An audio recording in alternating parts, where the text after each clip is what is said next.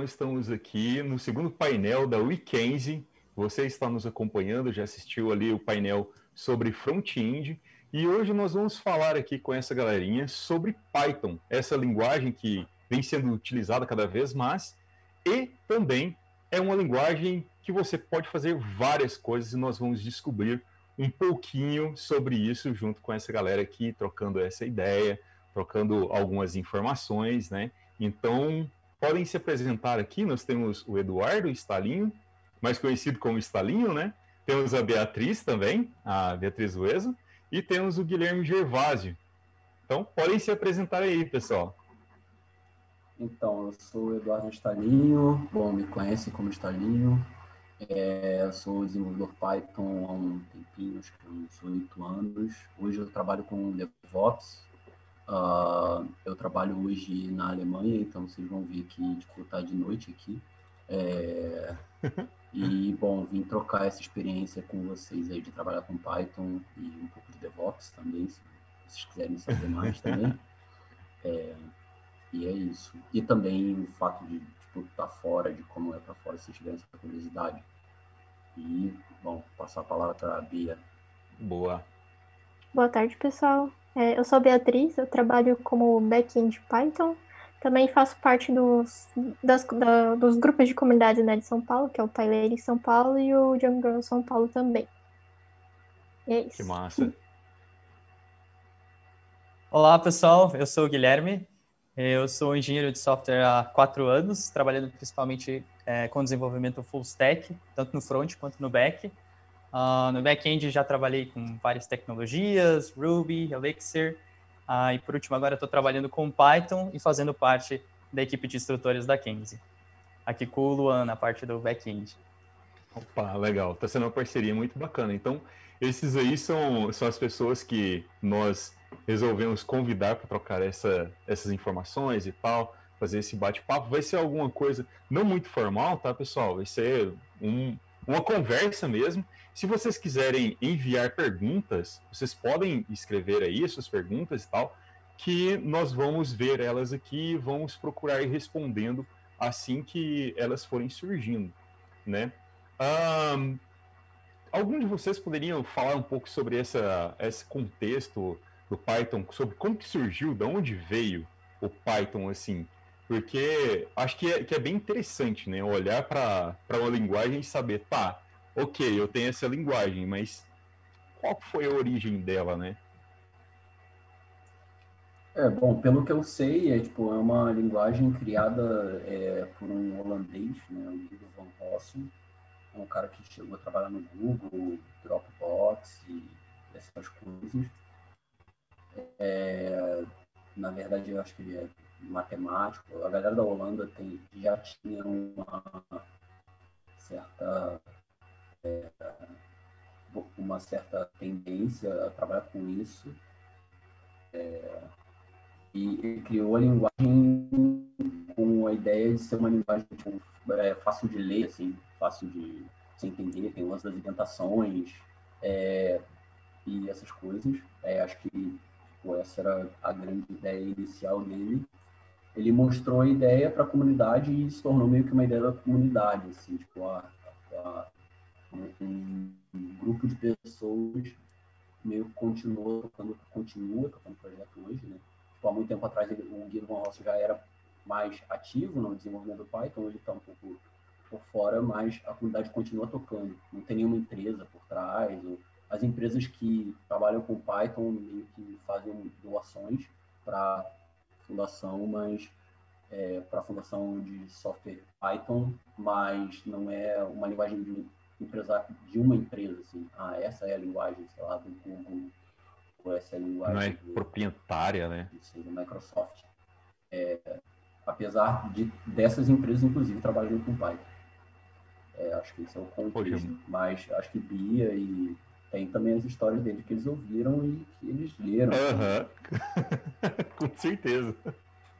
Ela também tem esse nome por conta do seriado Monty Python, né? Então, é, por conta disso, Nossa, muito é, bom. a linguagem é Python, né? Se chama Python. Uhum.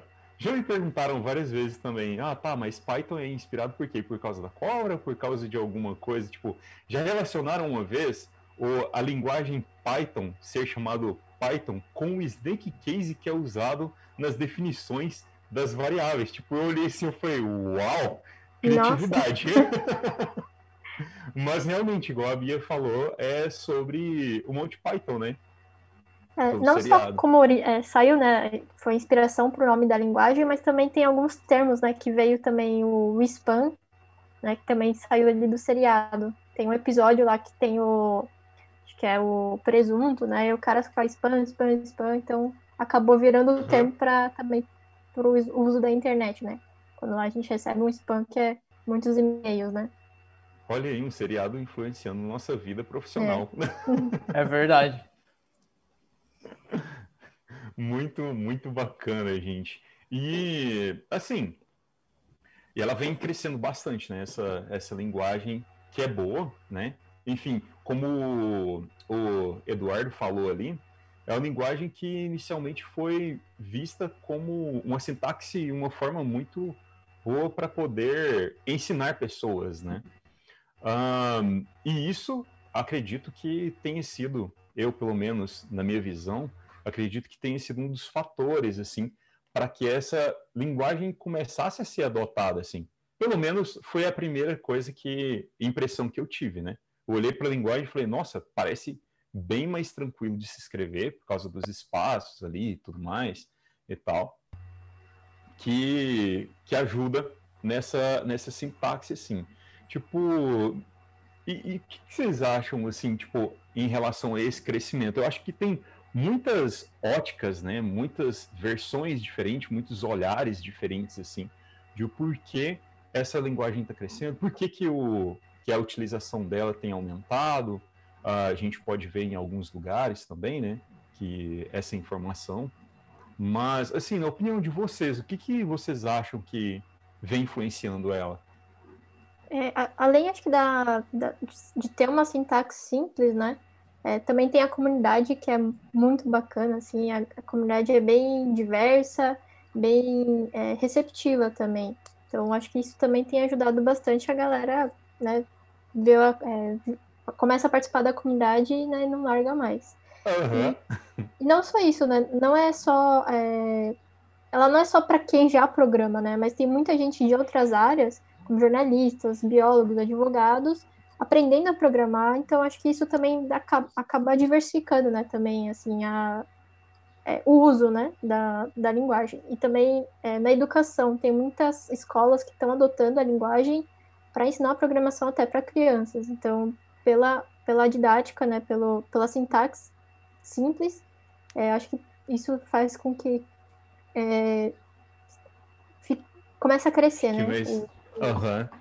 Cresçam mais ali, né? Tal. Essa questão é, é bem legal, essa, esse ponto que você falou, tipo, de outras áreas também, né? Porque agora vai aquela palavrinha complicada que é interdisciplinariedade. Isso. Onde programação está em vários locais, assim. Por exemplo, aqui a gente tem um ótimo exemplo, né? Entre a gente aqui, por exemplo, eu trabalhava mais ali com o Python desenvolvendo aplicações com, com Django. Aí a Beatriz também trabalha na, no, com back-end e tal. Já o Stalinho já tem outras experiências com outras áreas que ele sabe que também é utilizado esses o Python, né, de alguma forma ali, né, Stalinho. É, é, não, tipo, cara, Python é uma linguagem que no final ela meio ela tem esse superpoder assim você, por exemplo, eu já tive experiência de trabalhar numa equipe de publicitários e a galera começar a tocar as coisas, começar Uau. a fazer coisa com Python, é, inclusive tocar comunidade, tipo, é, cara, tem, tipo, galera que tra trampa com arte, é, eu também estava na internet, mas segue.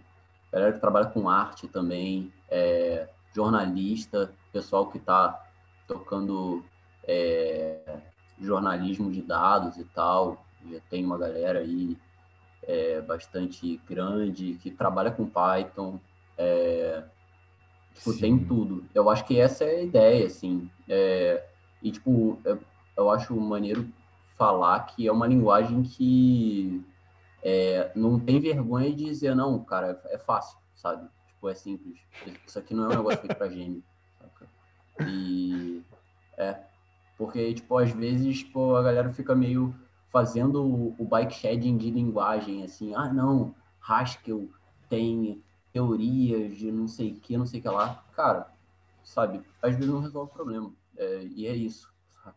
É, a linguagem, todas as linguagens são muito boas em muitas coisas, mas eu acho que Python é uma linguagem que tem essa feature da comunidade que é dizer, cara, a gente não tem vergonha de dizer que a linguagem é fácil, sabe?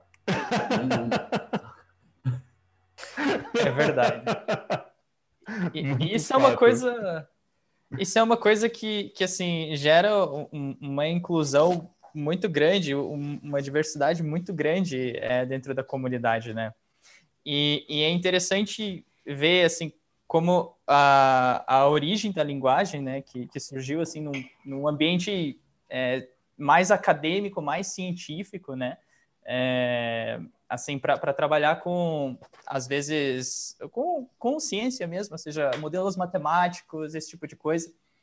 Então, o, o Python é muito forte nisso, né, é, atacando esses problemas complexos, às vezes com álgebra linear, né, cálculo, todas essas bibliotecas de, de uh, de, com, com base matemática, né? É, mas, ao mesmo tempo, é, por, por não ter essa, esse, esse overhead de complexidade, né? Acho que isso permite que as pessoas foquem muito mais no problema, né? Do que, do que na, na complexidade da expressão. Então, então é, uma, é uma linguagem muito fácil de você de você simplesmente pegar e codar aquilo que você uh, quer experimentar ou quer fazer alguma coisa rápida ali, mesmo que você não tenha muita experiência. Né? Então, é, é uma, uma é linguagem é 100% focada é, nessa parte de resolução de problema, é, tirando, tirando toda essa, todo esse atrito e toda essa curva de aprendizado de você ter que, ok, como que eu mexo na ferramenta e tal. Então, é, acho isso muito interessante, né? Porque depois as bibliotecas é, elas atacam esses problemas difíceis de álgebra, de cálculo, é, de ciência de dados, né? E, mas tudo, tudo da maneira mais simples possível, né? Ou seja, para que pessoas que não tenham tanta experiência consigam chegar e tirar proveito disso. Então, isso é, sim, isso é muito bacana. Tem um lance uma... tipo, a ideia de que, tipo, cara, o problema tá no problema. Se você tá resolvendo um problema de negócio, você tá resolvendo um problema matemático, você tá resolvendo um problema de arte, você quer mostrar não sei o que, cara, você tem que pensar nisso. Tipo, o grande uhum. problema tá ali. O, tipo, aí chega uma linguagem e coloca um tijolo, no, coloca uma âncora no seu pé fala, tá, beleza, resolve o problema aí, anda aí, só tipo, você tem que estar me carregando. Acho que a ideia não é essa. Ótima alegoria, Stalin. Exatamente, é, é o oposto disso. É tipo, é. É, é mais assim, falar, cara, vai, vai, agora você consegue, agora você vai. Então. É Exatamente, cara. É, é, bem essa vibe mesmo. É, essa, essa parte é muito legal. Eu sempre falo pro, pro pessoal aqui, aí eu vou ter que falar, né, do pessoal daquele, da Kenzie. Eu sempre falo pra turma ali do Q3, falo, pessoas, vocês não podem, tipo, só focar em aprender a linguagem, fazendo esse gancho com o que o Stalinho falou. Porque, no final das contas, um programador, ele não é um, um cara que só escreve código. Ele é uma pessoa que analisa um problema, interpreta ele, pensa em bola em uma solução e pega aquela solução e joga para dentro de um código.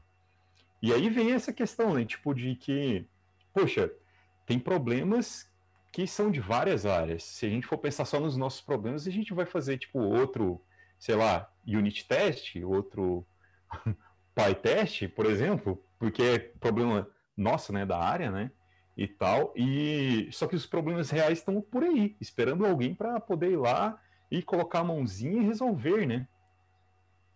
É, no, no, no, no, limite de que, tipo, a gente trabalha com coisas de alto nível, assim, acho que aí, tipo, puxando um pouco a sardinha pro meu lado, que não é tão alto nível, às vezes tem que resolver problemas de memória mesmo. E, uhum. é, Tipo, aí os problemas começam. Mas, cara, a âncora, na real, é o computador, em, em geral, né? Recurso e tal. É, Python utiliza bastante recurso, não dá para negar. É, Então, Uhum. tipo, mas, cara, é uma linguagem que se você souber a linguagem, você souber quais são os limites dela, inclusive, você, cara, consegue trabalhar muito bem. Inclusive, tipo, ela tem esse negócio da matemática. Cara, se você pegar os algoritmos do NumPy lá que os caras implementam, é um negócio doideira, só que eles vão, implementam em C e entregam para a comunidade. Tem essa interoperabilidade com C. Nossa, consegui falar de primeiro essa palavra. Caraca. É, e tem, tem isso com, com o C, por exemplo, que tipo, os caras que realmente tipo estão ali resolvendo um problema de recurso, eles resolvem um problema de recurso onde tem que resolver. Né? Tipo, o Uhum. Python não é uma linguagem, talvez, que vá resolver muito isso. Você vai conseguir scriptar, vai conseguir é, tipo, fazer coisas rápidas, ou então até fazer sistemas que são tipo, do mesmo nível que os caras Enterprise do Java e tal fazem. Tipo, mesma Aham. coisa. Você pode fazer um script para ligar a lâmpada. Não, isso eu, eu não gosto desse exemplo. Mas você pode fazer um script para, sei lá, contar, para piscar uma lâmpada. É, e você pode também fazer uma coisa tipo super complexa, não sei o quê. que A linguagem está aí, vai, vai funcionar. Sim, cara. Isso é verdade. Ah, uma coisa interessante de falar que o Stalinho é, citou ali, que, por exemplo, o NumPy ali tem algumas coisas de algoritmos escritas em C lá embaixo, né? E tal. E aí, um- uma das belezas que eu acho em utilizar o Python, que me ganhou, assim, quando eu comecei a me interessar mais por fazer análise de dados e etc., ir mais para o lado dos dados, do que ficar só mexendo na API ali e tal. Não que seja só, mas, poxa, a API tem muitos conceitos, é muito complexo. Aqui a, a Beatriz, pra- se ela quiser falar um pouco sobre isso também. Mas o, o Python permite uma coisa bem legal e de uma forma bem, bem fácil, assim, tipo, que você não, não é dolorida.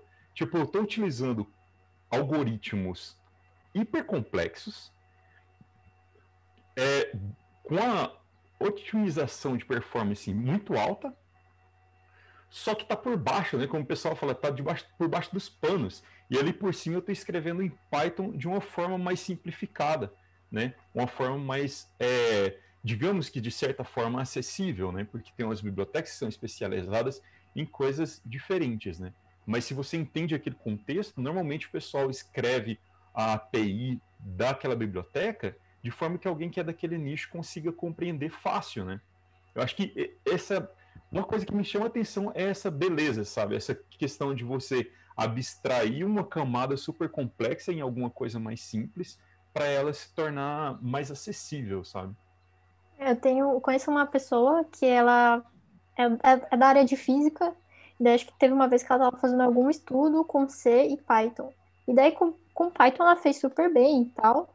E daí ela, né, deu, ela teve um trabalho para fazer com C pela dificuldade, né, da sintaxe, mas ela acabou também percebendo que com C, o que ela estava fazendo o estudo, tinha, performa, per- é, tinha performance muito melhor que o Python, né? Apesar de ter, é, ter sido Uhum. mais fluido dela ter feito o estudo. Então, acho que também vale medir aí, né? Às vezes, por questões de Sim, sim. performance, às vezes não, não ajuda, né? Mas em questões de produtividade, né, e desenvolvimento, assim, acaba ajudando muito mais. Uhum. Isso aí, isso é, É. fato.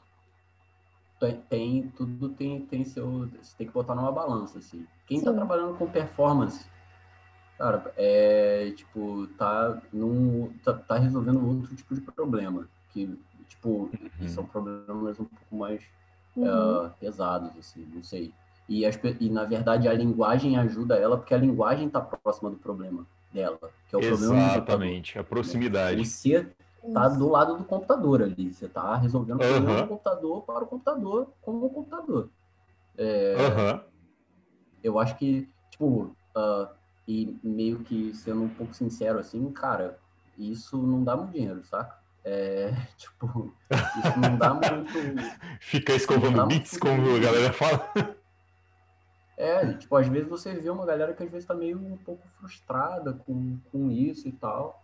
E às vezes procura Python para ver isso. Eu vejo, tipo, tem brasileiros aqui onde eu moro, em Berlim, que é, tipo, cara, é, a galera tá fazendo doutorado, aí procura, acha os brasileiros que trabalham com Python em Berlim. Aí, e, porque brasileiro é doideira, ele se acha.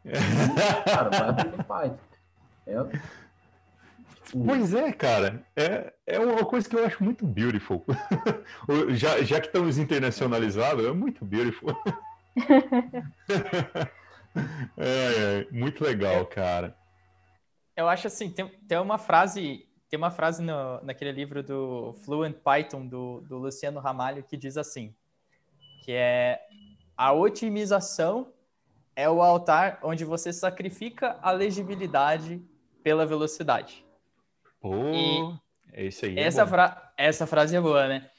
E, e pior que é, é, bem assim mesmo. É, talvez, é, mesmo assim, mesmo havendo essa digamos assim, essa essa coisa, essa ideia de que, ok, o Python nunca vai, talvez, ser tão otimizado quanto linguagens é, que, tem, que são mais baixo nível, mas é que o tipo de problema que você está tentando resolver é outro, né?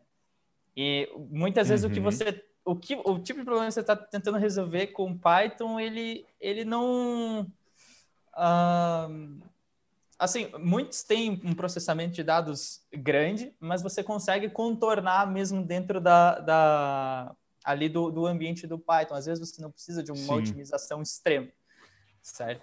Uhum. E, e, e, você consegue tirar proveito das outras coisas boas, que são a produtividade, a legibilidade, é, ter uma comunidade que que é, está pronta a te ajudar, ter as bibliotecas, enfim. Então, essas coisas são, são muito boas. Isso, isso eu acho muito, muito interessante que você citou, Gui, porque, cara, é, é aquela coisa, tipo, ok. Por exemplo, que eu, eu tenho um time de uma empresa, sabe? Tipo, e ali dentro dessa empresa eu preciso, o que acontece hoje bastante, né? Preciso trabalhar com dados e uma massa de dados muito grande. E aí a gente vai procurar pessoas que trabalhem com isso. Se a gente procura um cara que vai trabalhar só a questão do, da performance, o escovar bits ali, e que ele é necessário que ele exista no mundo, né, para poder nos ajudar nessas partes, e eu vou achar um ou outro, né, que, que programe, programe muito bem em C, para poder lidar com os problemas do computador, mas eu acabo conseguindo encontrar várias pessoas que têm essas skills de Python, igual o Stalin falou. Tipo, às vezes o cara tá lidando com ciência de foguete lá, e aí ele começa a se bater, né? Igual, vou pegar outra frase, outra frase que o Stalin falou aqui também, que a linguagem se torna uma âncora, né, para ele, ele tá resolvendo um problema ali e ele tá tendo que arrastar a linguagem.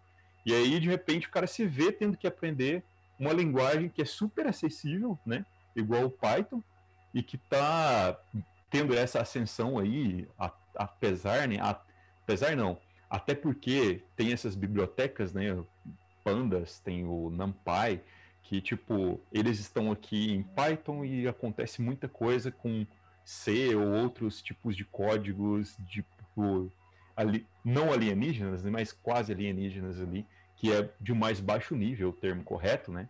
Linguagem de mais baixo nível ali, compiladas, né? Uh, e isso é, é interessante. Eu acho que isso vem a calhar com uma pergunta que surgiu também, que o porquê é tão importante os devs aprenderem Python, né? Tipo, por que, que é importante hoje uma pessoa, é, ah não, quero começar na carreira de desenvolvimento e tal, o que que vem, vem para vocês assim, né?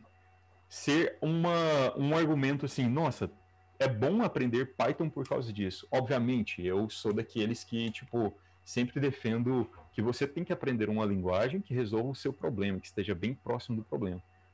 Uh, e aí eu vejo Python em vários locais, assim, né? Jogando em vários times. Né? Mas, enfim, essa é só uma opinião minha, assim, mas eu quero que vocês falem, assim, o que, que vocês veem, como vocês veem esse cenário, assim. Eu acho que não necessariamente Python, né, as pessoas deveriam aprender, mas programação em si, né, como você também comentou, é para ajudar, às vezes no dia a dia, né, alguma coisa que você pode melhorar ali no, no seu trabalho, ou até na sua casa, alguma coisa que você esteja fazendo e né, não ficar também só dependendo de uma linguagem, mas conhecer também outras linguagens que eu acho que é bem importante. E, uhum. e saiu, né, um pouco, né, acho que acaba abrindo um pouco mais, assim, a mente, sabe?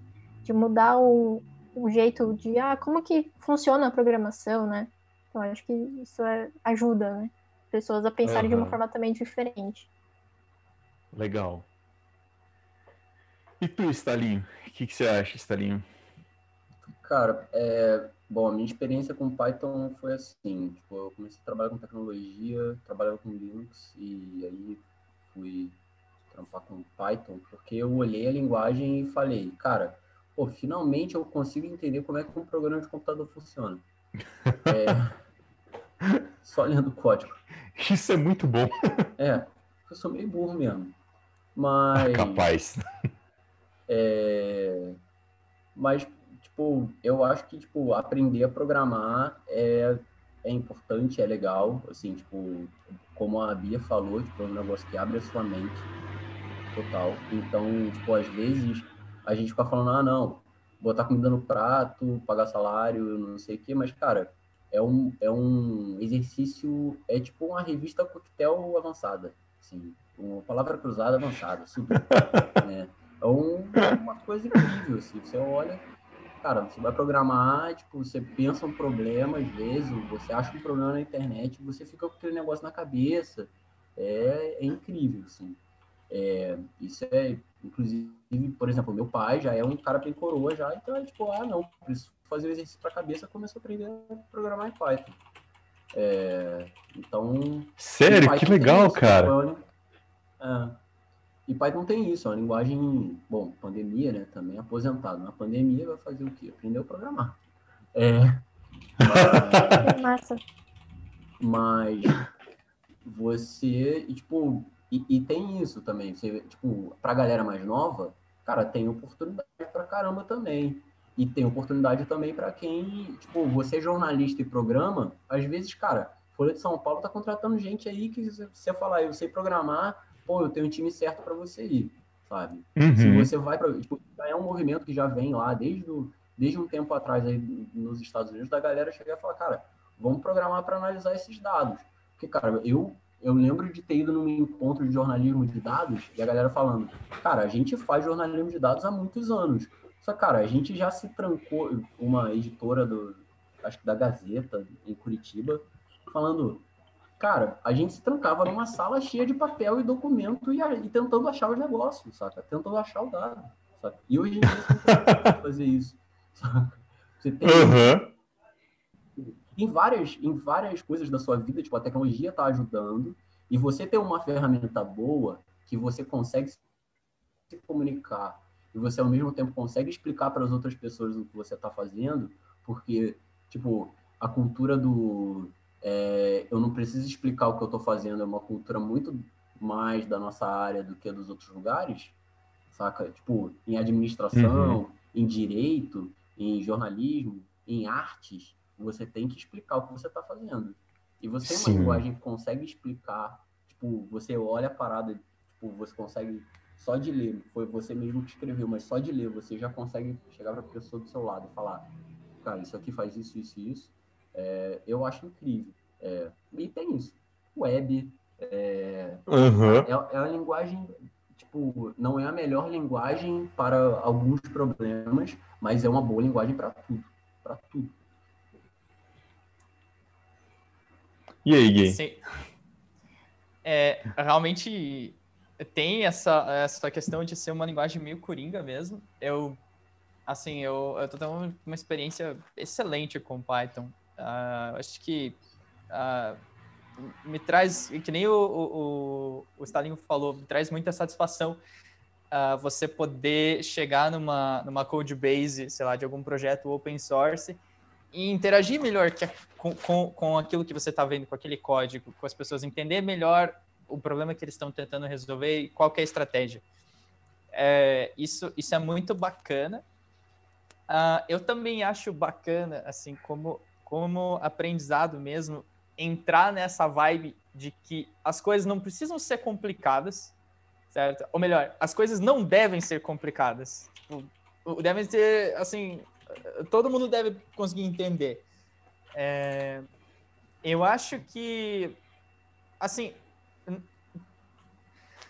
todo mundo tenta é, é, seguir uhum. esse ideal, mas nem todos têm, nem todos têm muito sucesso, nem todos os projetos têm muito sucesso e nem todas as linguagens têm muito sucesso nessa missão. Eu acho que Python é a que tem mais sucesso de todas, assim, disparado.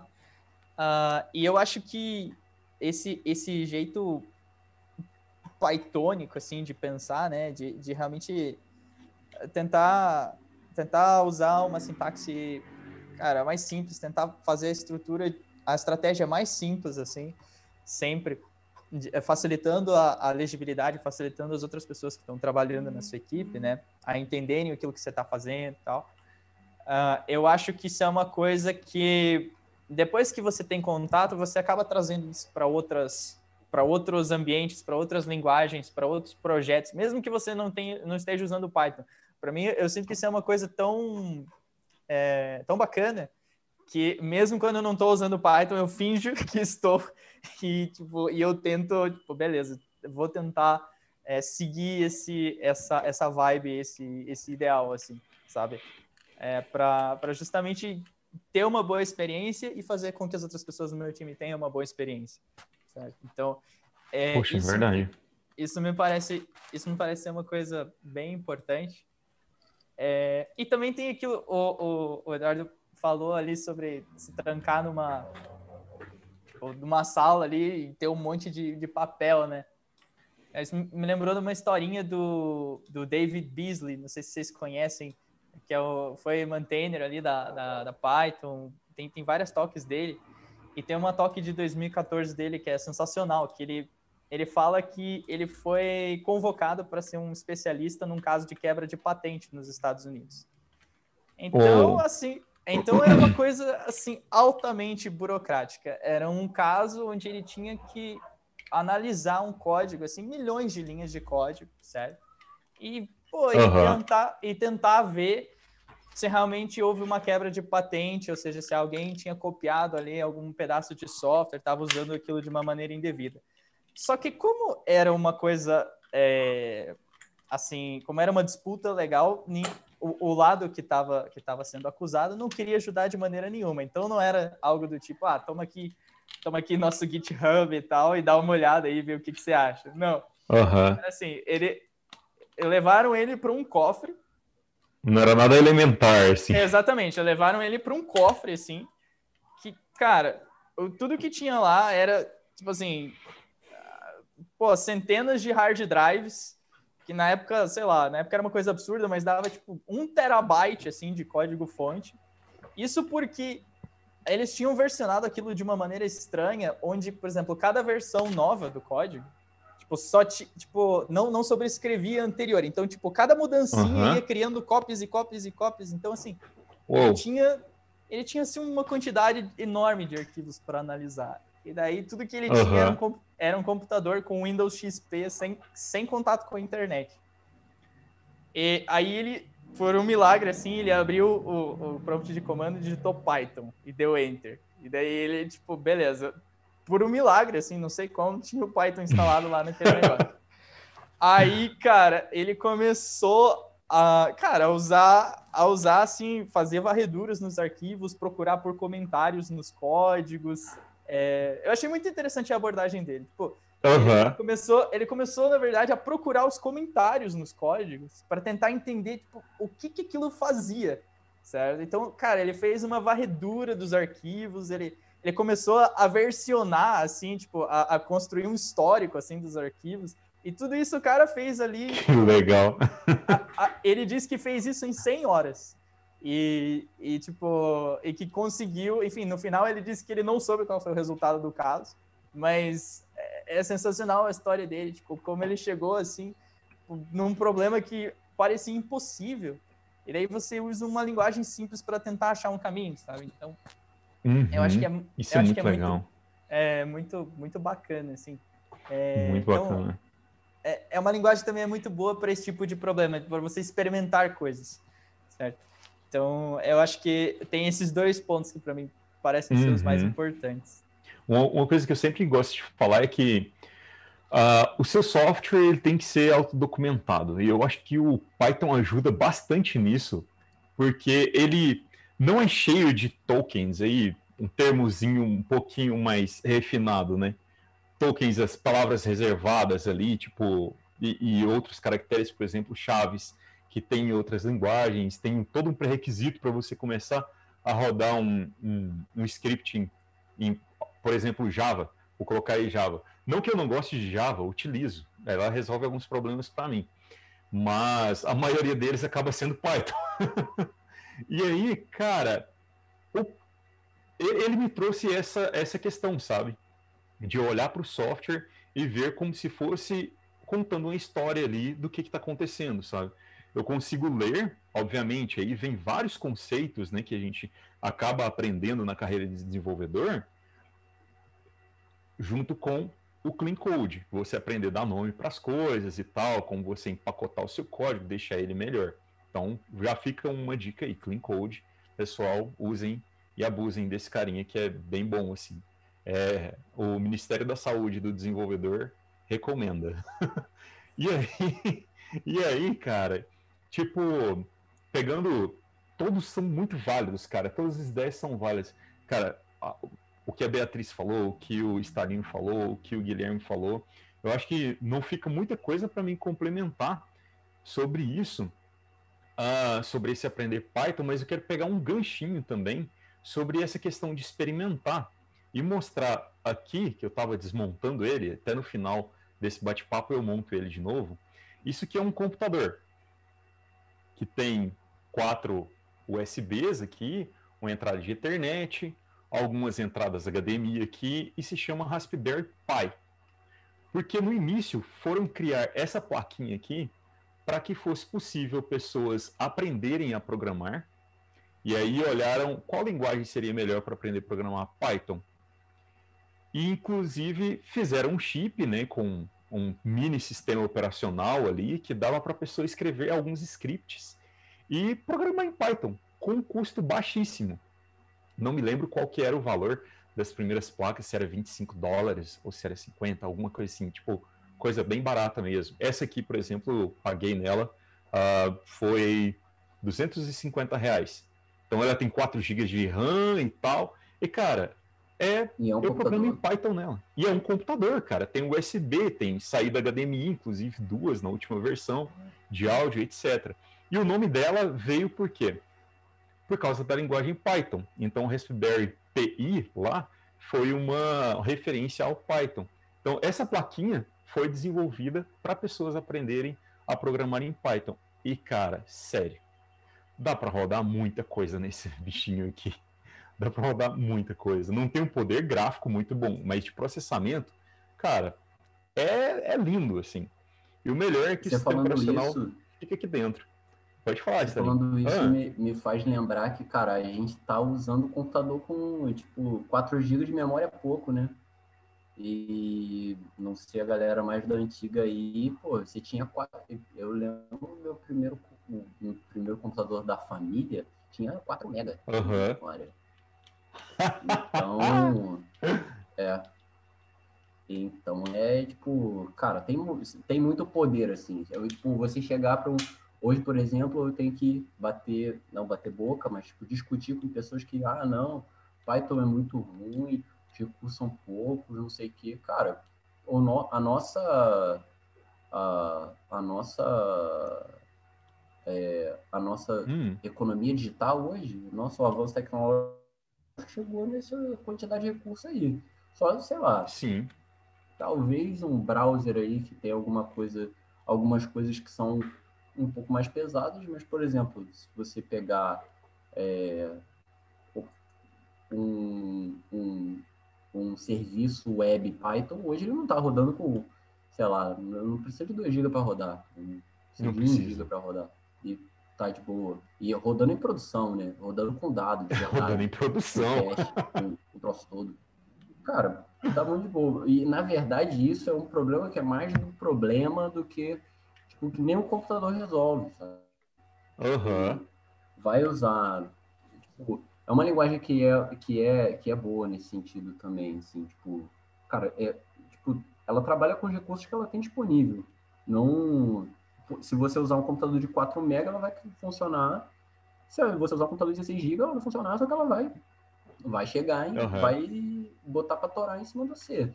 Vai pegar. Aí é questão do algoritmo, né? Tá disponível. É. Uhum. Aí a questão do cara, como que ele escreveu o, o software, né, também, né? É, claro. Eu, eu, eu, gosto muito desse exemplo da, da Raspberry, porque, tipo, cara, eu acho que é um dos melhores é, exemplos, assim, de sucesso de que o Python foi feito para aprender, sabe? Tipo, uma certa pessoa um dia falou, cara, e se eu criar um computador que é especializado nisso aqui? Tipo, o cara fez e deu certo. Hoje, obviamente, né, uma Raspberry dessa aqui, se você quiser, você faz um programinha em Python que você controla a sua casa inteira. né, e tal, conecta com a internet, conecta com Bluetooth e, e aí vai.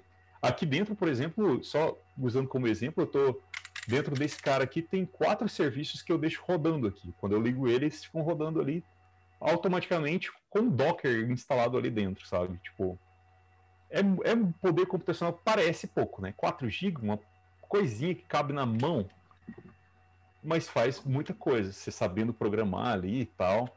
E aproveitando esse gancho assim de entrada, né, na linguagem assim e tal, como que vocês chegaram assim e falaram, putz, vou começar e como que foi a entrada assim no, no Python, sabe? Tipo, o que, que motivou vocês a entrarem e escreverem as suas primeiras linhas no Python? Qual foi o contexto assim?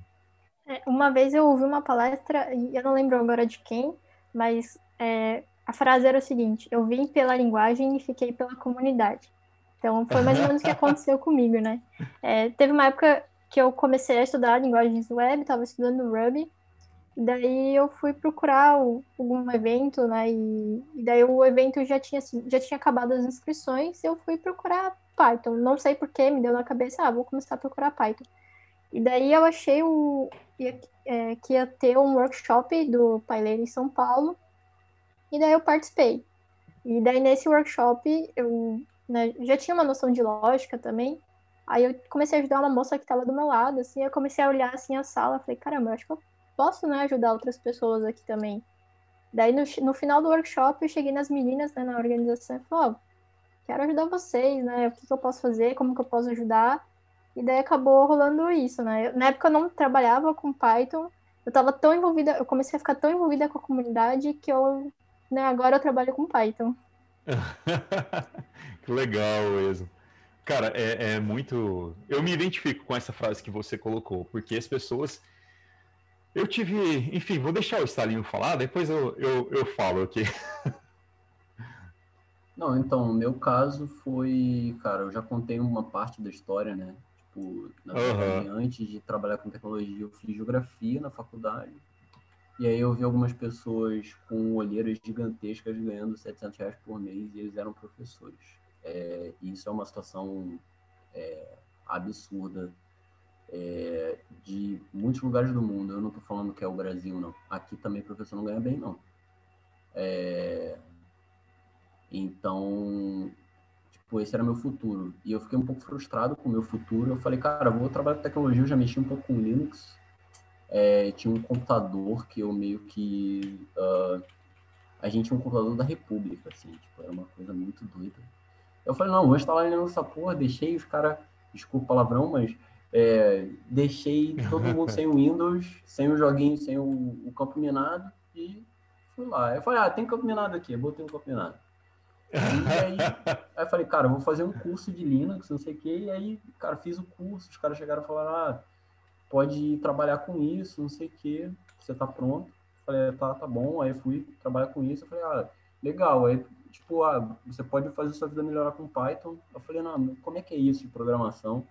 E eu descobri uma coisa incrível que tinha no Rio e que parece que é uma coisa que a Kenzie faz também, é, parecido, que é o Dojo.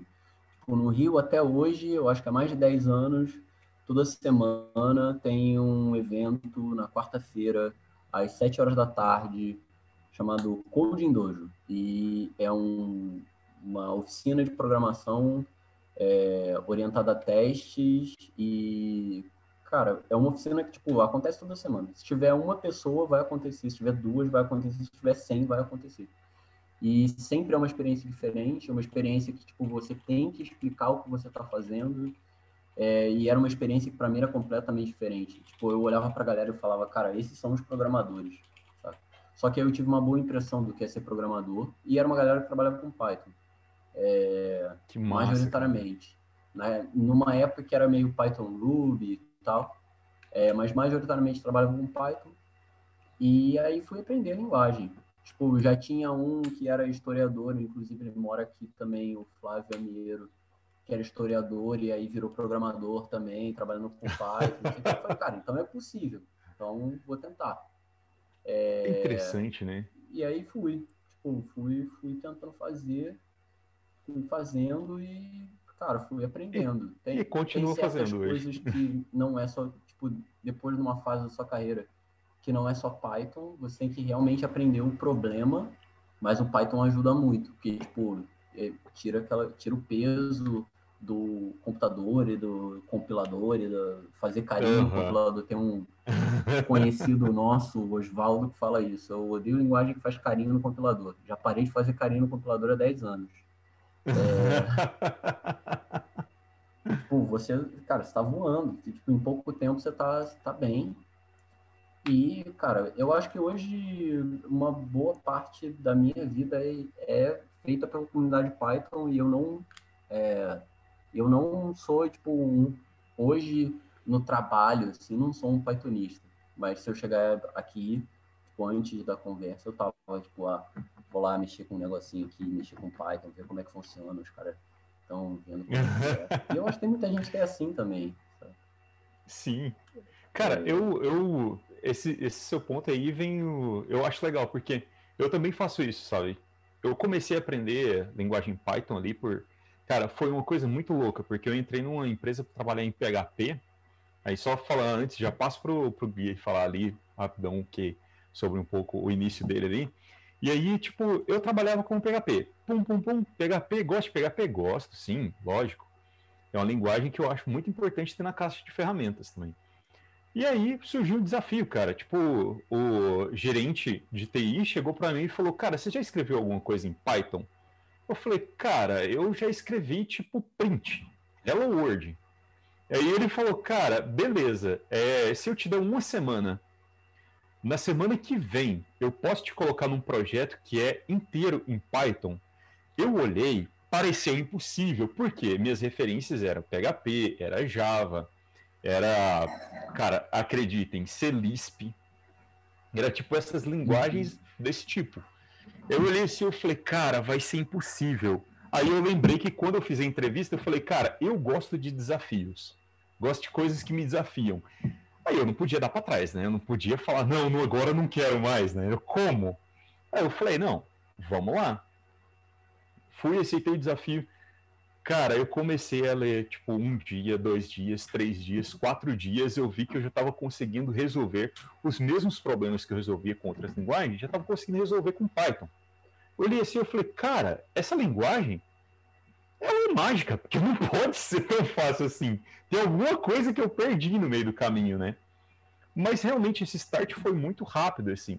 E daí, desse ponto para cá, eu não trabalho, não uso ela só para trabalhar, mas, por exemplo, tenho que resolver algum problema de automação ou de alguma outra coisa, eu acabo correndo para ela para poder utilizar um package que, tipo, sei lá, 600 outras pessoas trabalhavam naquele, trabalharam naquele pacote, resolveram um punhado de problema e eu não preciso me preocupar com aquilo por baixo, sabe? E eu consigo ir lá e resolver. Obviamente, a gente tem que aprender a ler é, documentações, etc., outros pontos assim, né? Mas no meu caso foi esse esse, esse, esse, esse detalhe, sabe?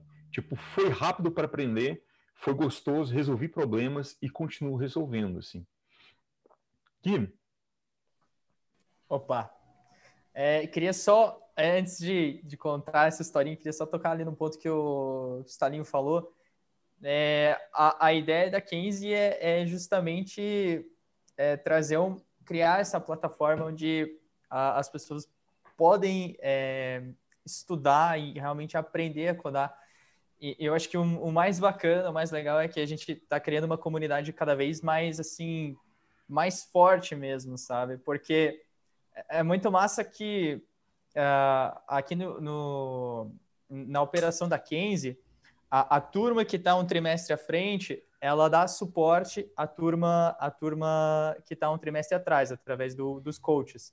Então, os melhores alunos da, da turma da frente são selecionados e ajudam a gente a, a tirar dúvida e tal. Então, é, eu acho muito importante essa cultura do feedback é, quando você está começando a aprender, quando você está começando a codar, sabe? É muito importante é, você, você ter noção que você está escrevendo coisas para as outras pessoas e, e acho que essa é, é, realmente um ponto assim onde a Kenzie é imbatível porque a gente cria assim um, um grupo grande, né?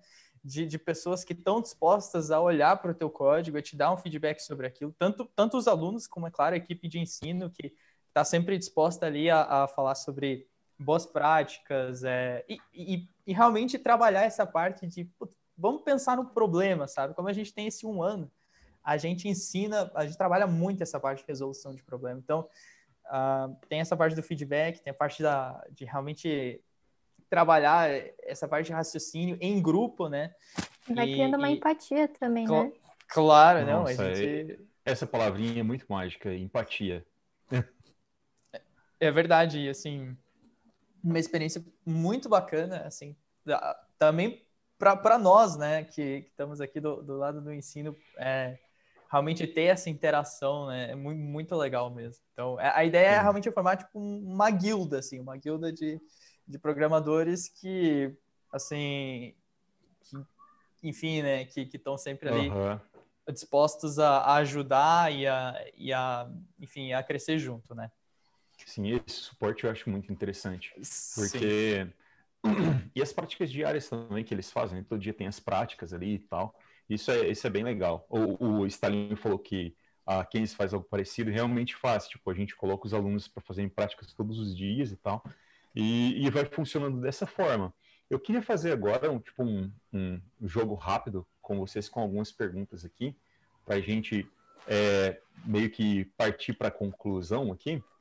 Uh, certo, a gente falou coisas porque é importante ali, né? Um desenvolvedor hoje ele aprender essa linguagem Python ficou um pouco implícito em alguns outros assuntos também, né? Porque eu acho que toda essa conversa ela vai se conectando em vários pontos, né?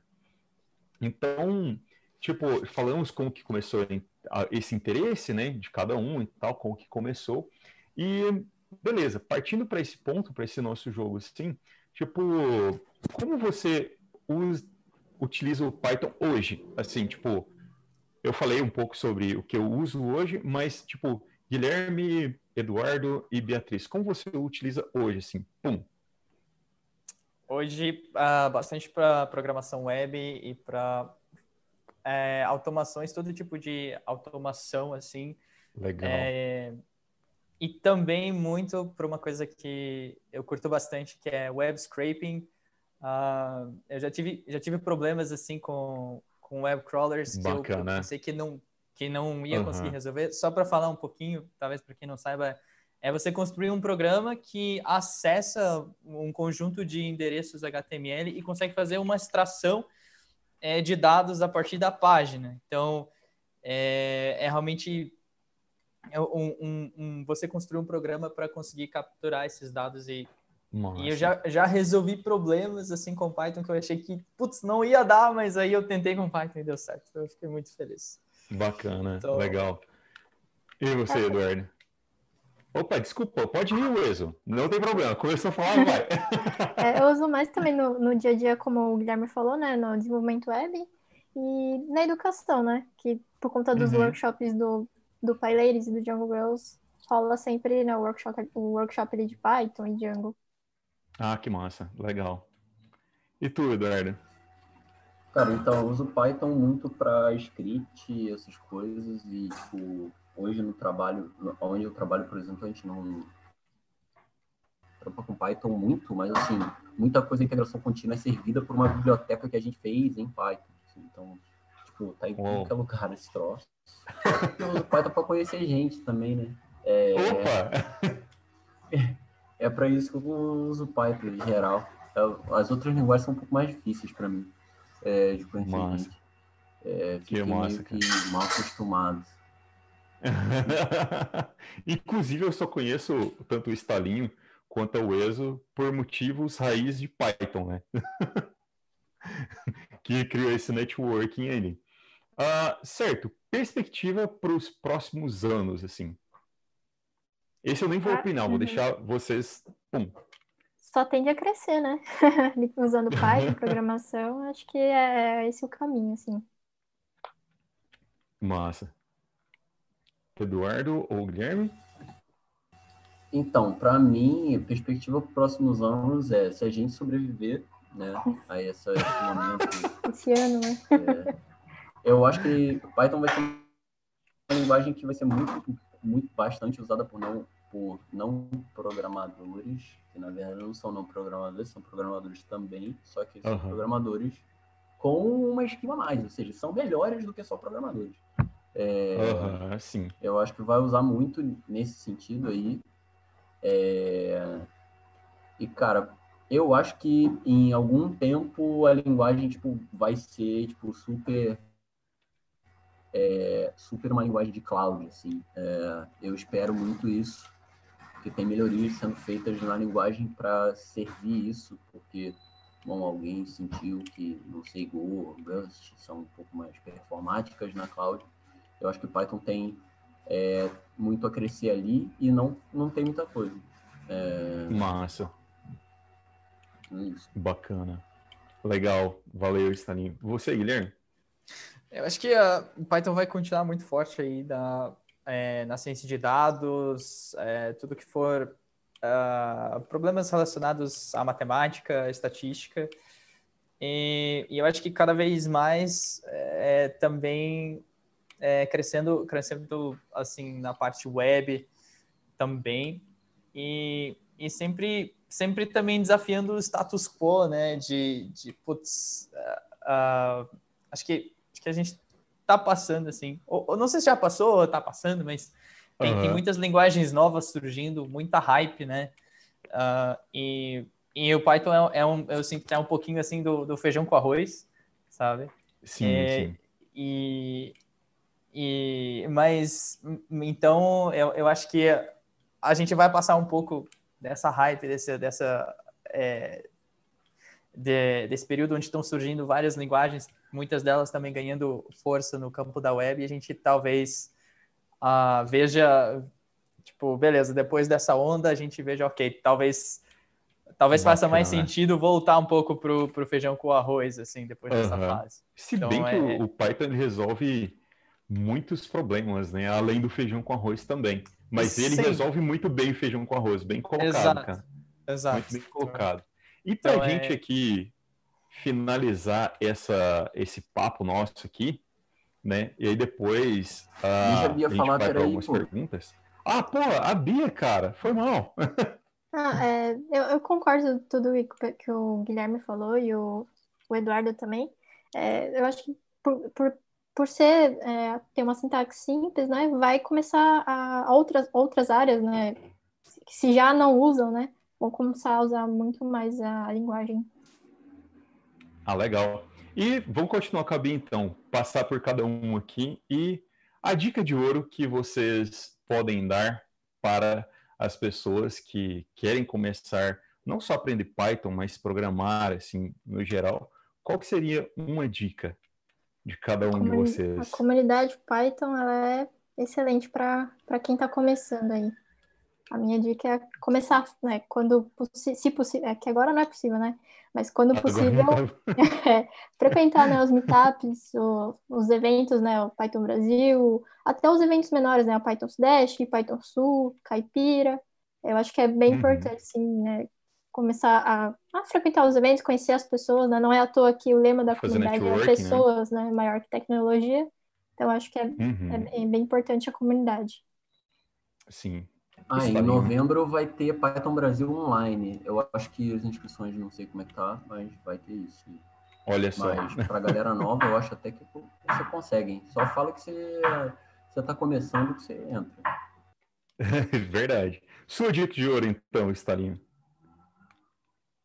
Ah, então, minha dica de ouro é a comunidade sempre, né? Se você, tipo, tem pessoa, a comunidade é muito acolhedora, tipo, tipo, é, eu tenho, sei lá, meus melhores amigos estão nessa história e tem mais entrando.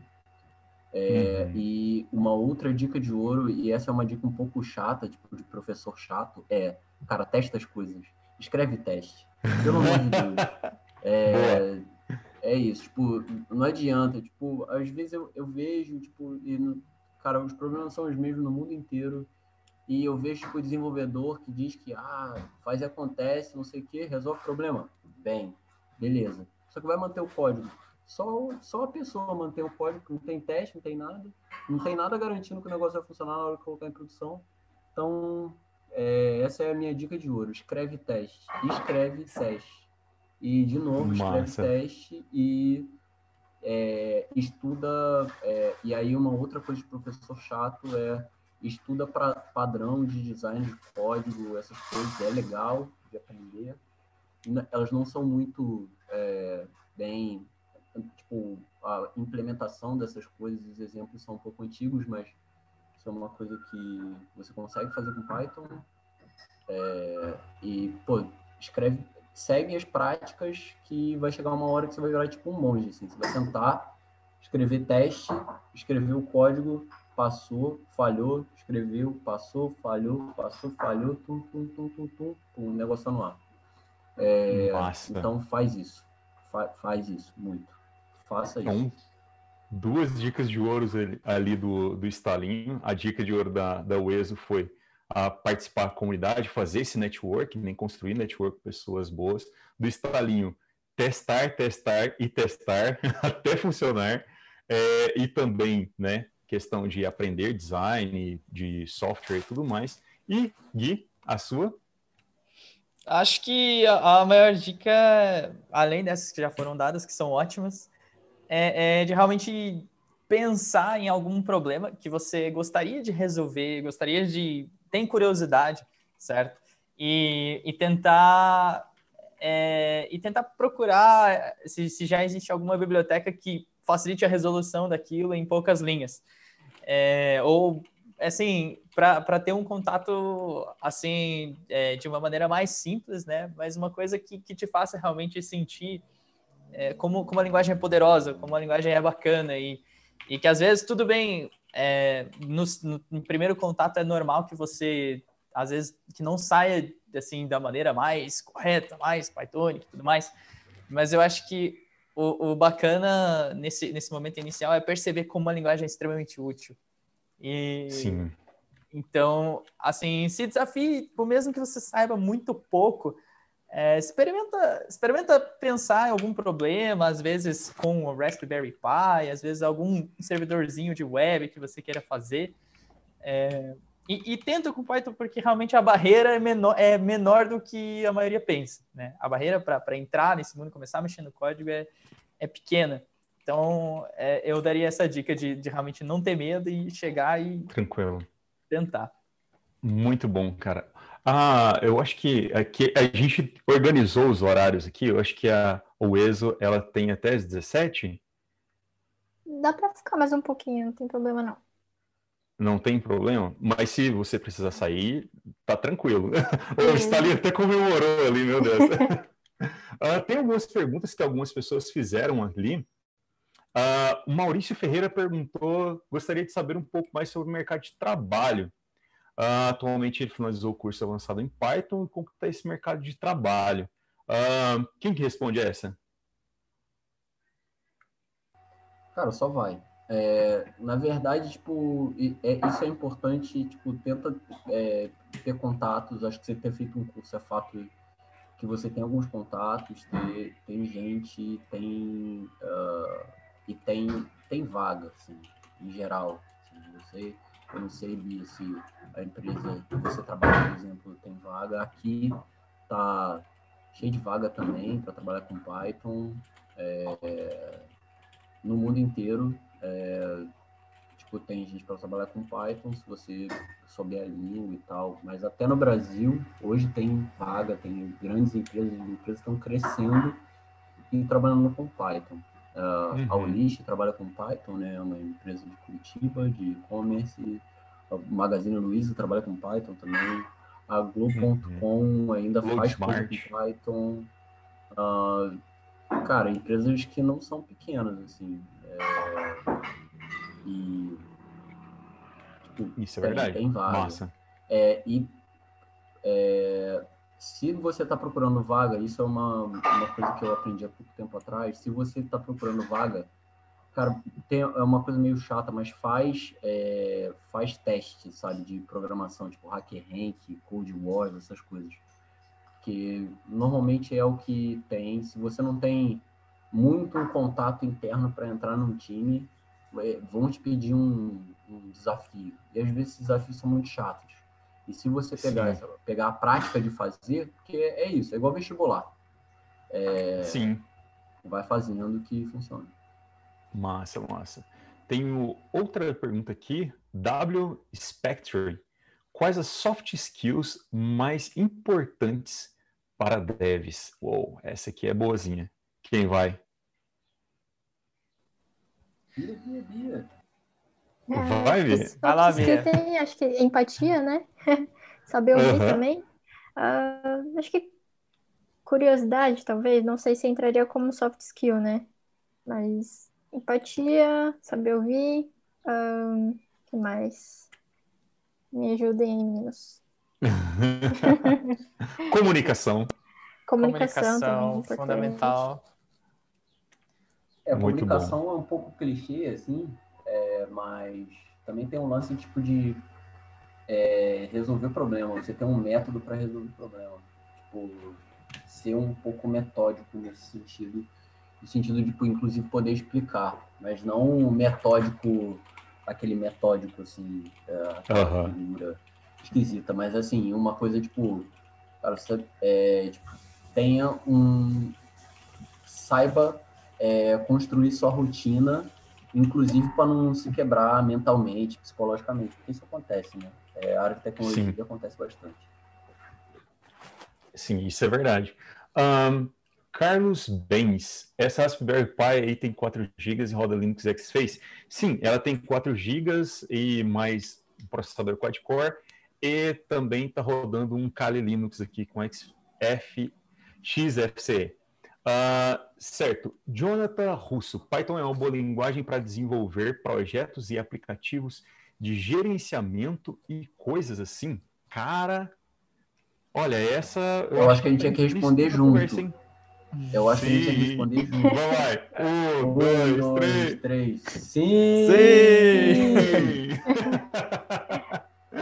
uh, André Luiz Vieira. Qual a melhor IDE para desenvolver em Python. Poxa, que depende da área, hein? A que você mais gostar. Parará, parará, objetos é, eu Python. também acho, assim, a ideia, não, é, acho que não existe, né, a melhor ideia, acho que a, a melhor ideia para você vai ser o que você se sentir melhor para é, confortável também, né, para codar e se sentir mais produtivo também. Sim. Certamente. Não, coisa sobre isso? Pode falar. Tenho nomes, eu quero falar nomes.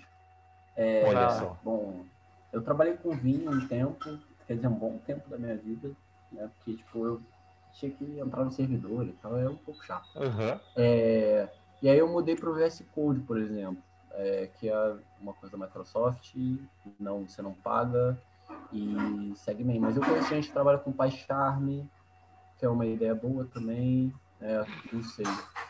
Assim, é, vindo do Vim e indo para o VS Code, eu gosto de me sentir. Hoje, no VS Code, eu gosto de me sentir uma pessoa estúpida. Eu gosto de clicar, de ficar fazendo essas coisinhas. Uhum. É, se é confortável para você, beleza. Se é confortável para você o teclado, Vim e Mac estão aí. É, se é confortável para você você entrar nas coisas da linguagem que eu acho que são incríveis que o PyCharm tem, PyCharm. Mas o PyCharm é proprietário e tem alguma coisa de. É, tem uma versão community que dá para usar gratuito, que tem umas partes a menos ali, e tem a versão paga ali. Sim. Eu utilizo tem... o Vim e o PyCharm. Tem Sublime, Gedit, qualquer linguagem Nossa. que.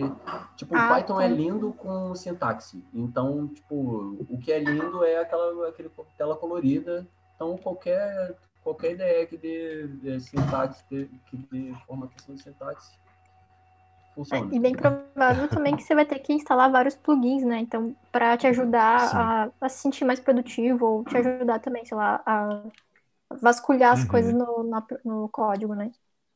Sim, isso é verdade. Os plugins fazem bastante diferença. E a sua é, preferidinha, Guilherme?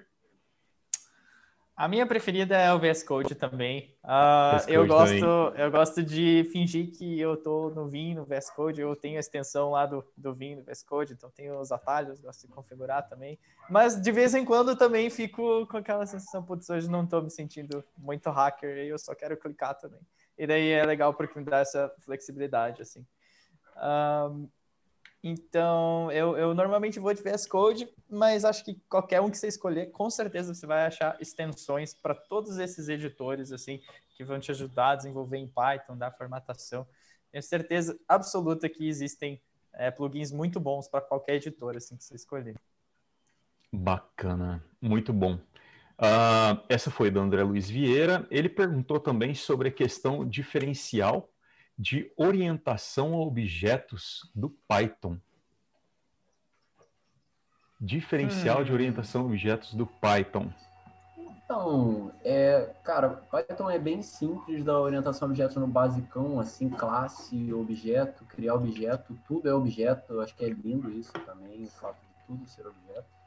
Sim. É, que é uma, uma coisa lá do Smalltalk, é a segunda linguagem de programação orientada a objetos. É, e, cara, tá crescendo coisa, eu tava lendo e implementando um negócio usando uma PEP, PEP 445, que é sobre protocolos e tal, que também é incrível. Uhum. Cara, as ideias são legais, assim. Essa é, essa é boa, que é de... PEP 4? É, PEP 445, eu acho. Que é PEP 445. de tipagem é, de duck typing, assim. Eu sei que é protocolo e tal, é incrível. Uhum. Eu acho legal. Uh, eu, tá tendo uma discussão no Twitter sobre isso também. É, ah, e, cara, tudo. E, é, e ele é mais simples, tem esse negócio tipo do privado, tipo Java, para quem tem essa orientação de Java. Privado, é, público. uh, e sem contar o sistema de tipo, como é uma linguagem dinâmica, né? Com uhum. tipagem opcional, é, tipagem de parâmetros opcional, é, dá para você fazer tudo com menos, é, digamos assim, com menos preocupação. Agora, se você uhum. quiser se preocupar também, tipo, eu sou totalmente favorável. Outro dia eu estava escrevendo código com type hint para lá e para cá, é, para poder implementar esse negócio de protocolo, fazer essas coisas de protocolo cara, é incrível também, sabe? Sim. Então, tipo, tem essa flexibilidade. Esses dias eu estava desenvolvendo alguma coisa também que estava colocando type hint em tudo, assim, porque precisava no caso, né? Então, tipo, eu acho isso, isso que o Stalinho falou bem interessante. Tipo, essa orientação objeto ela acontece de uma forma muito fácil, né? Muito leve ali, sem colocar muita complexidade, mas se você quiser elevar a complexidade, aí é por conta e risco e sua maestria ali com a linguagem, né? Muito bacana.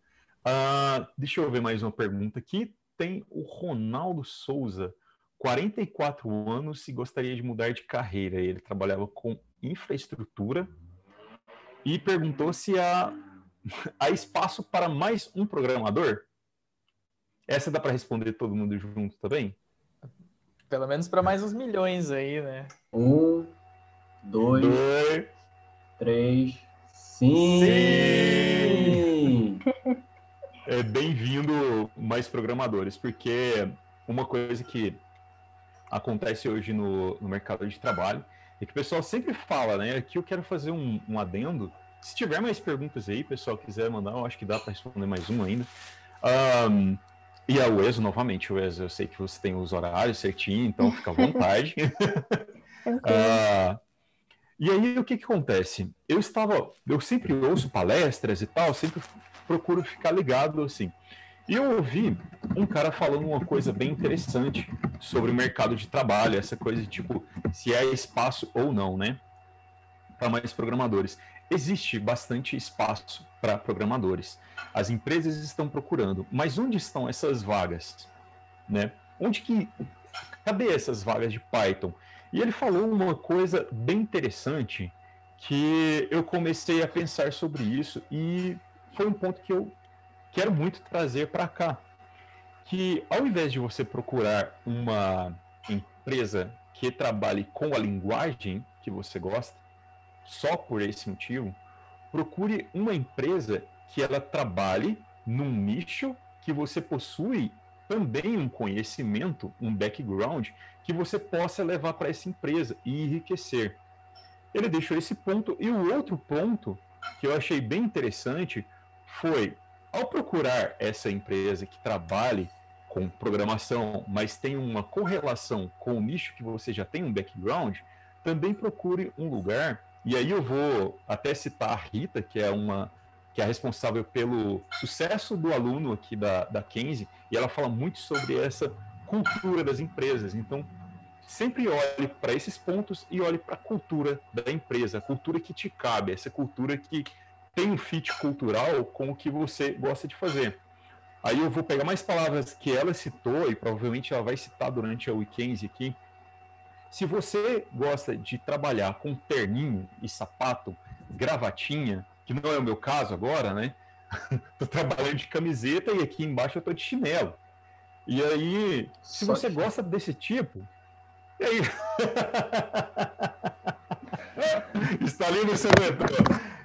Então, o que, que acontece? Procure uma empresa que tenha esse fit cultural com você, que te caiba ali dentro, que te aceite como uma pessoa, para você não ter que ficar forçando interpretar uma pessoa que você não é, né?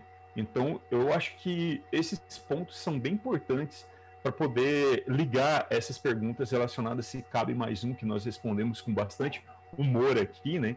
Mas existe sim essas vagas, essas vagas estão aí e a orientação é procure a vaga que te caiba ali.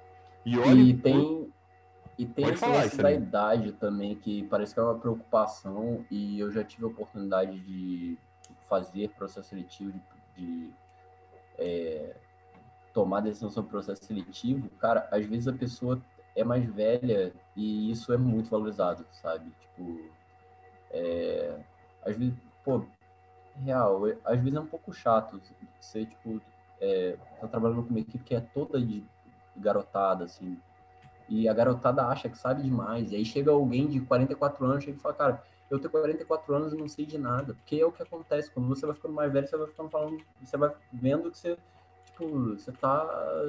Você tem que aprender mais coisas, sabe? Então. E isso é muito valorizado. Isso é um soft skill valorizado, sabe? Tipo, uhum. pessoa que é, tá, tipo, tem experiência, só tem experiência de vida e só não tem experiência na programação. A experiência na programação, você tá trabalhando com Python, então cara, isso é uma coisa que vai sair naturalmente, sabe? E às vezes as empresas não estão contratando o desenvolvedor perfeito. Tipo, até aqui. E às vezes, tipo, você chega no processo seletivo, o cara chega e fala, cara, não tô procurando ninguém perfeito. Você não, tipo, você não tem que saber a linguagem que eu quero trabalhar, sabe?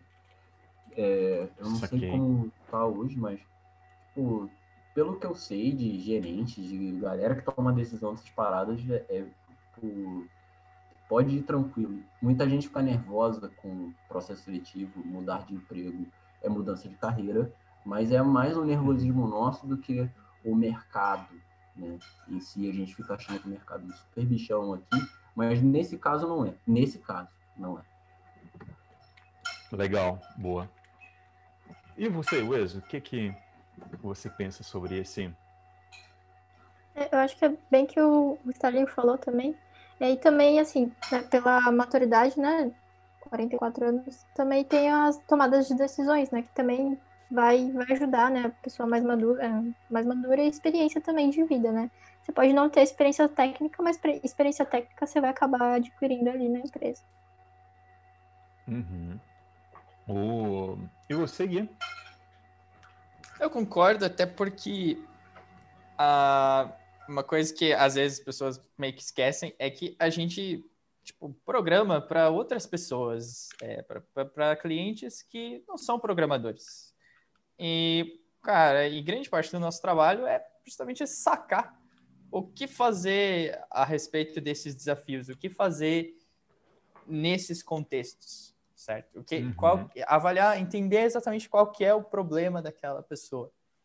Cara, a partir, a partir do momento que isso realmente foi entendido, grande parte do desafio está solucionado.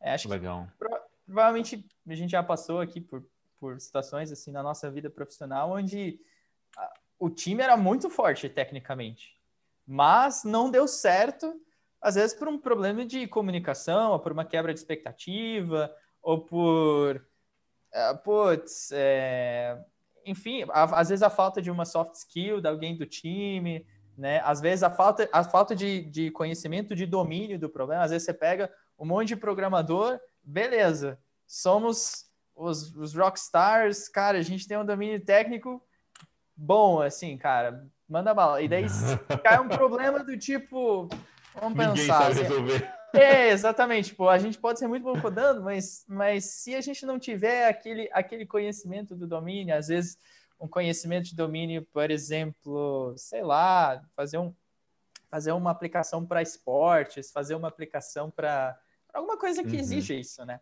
Pô, é, sim, é sim. vai ser. Legal. Se a equipe não tiver essa abertura de, putz, vamos entender o que, que a gente vai, vai fazer primeiro antes de, antes de sair codando que nem os almados, né? Se, se, a gente não tiver essa, essa, essa disposição, aí existe uma, uma probabilidade muito grande de a gente cometer um erro. Então, você Legal. sinalizar, você sinalizar isso na, na, num processo seletivo de que você é essa pessoa que, que é tá aberta a tipo, não só codar, mas é ser um, uma pessoa legal na equipe, é ser uma pessoa que vai lá, entende o que, que é preciso fazer, comunica bem, ter essa visão do todo, assim, né? Sinalizar que você é esse tipo de pessoa, acho que ajuda muito, é claro, pessoas com mais experiência tendem a ser mais receptivas, né? Além do que uhum. só codar, só codar, só codar, só codar, né? Então, é... Isso é. Então, é, pode ser uma vantagem certas para certas vagas, né? É, e no, no caso, acho exatamente. do no caso do Ronaldo, né, que ele já tem experiência também com infra, eu acho que só tem a agregar também para o time, né? Porque às vezes o time não tem a experiência ou conhecimento também em infraestrutura, então vai rolar também aquela troca de conhecimento, né? Sim, sim. Pura verdade, cara. Pura verdade. Ia falar alguma coisa, Stalinho? Tá tranquilo? Não, tô tranquilo. É, eu ia falar exatamente isso também. Né? Tipo, o cara sabe, é, legal. sabe de infra, sabe de qualquer coisa. Tipo, você sabe de geografia, você pode encaixar, sabe? Olha aí, Stalinho é o, ele falou geografia porque ele mesmo começou estudando geografia e hoje está programando. Então, esses, a geografia esses conhecimentos. Só minha cultura inútil só. então, essas partes, esses outros conhecimentos que a gente traz de outros nichos para a programação são extremamente válidos, são muito úteis assim dentro das equipes. Acho que para fechar aqui, mesmo agora, uh, tem um pontinho que eu quis deixar para o final aqui, que é essa perspectiva pós-pandemia.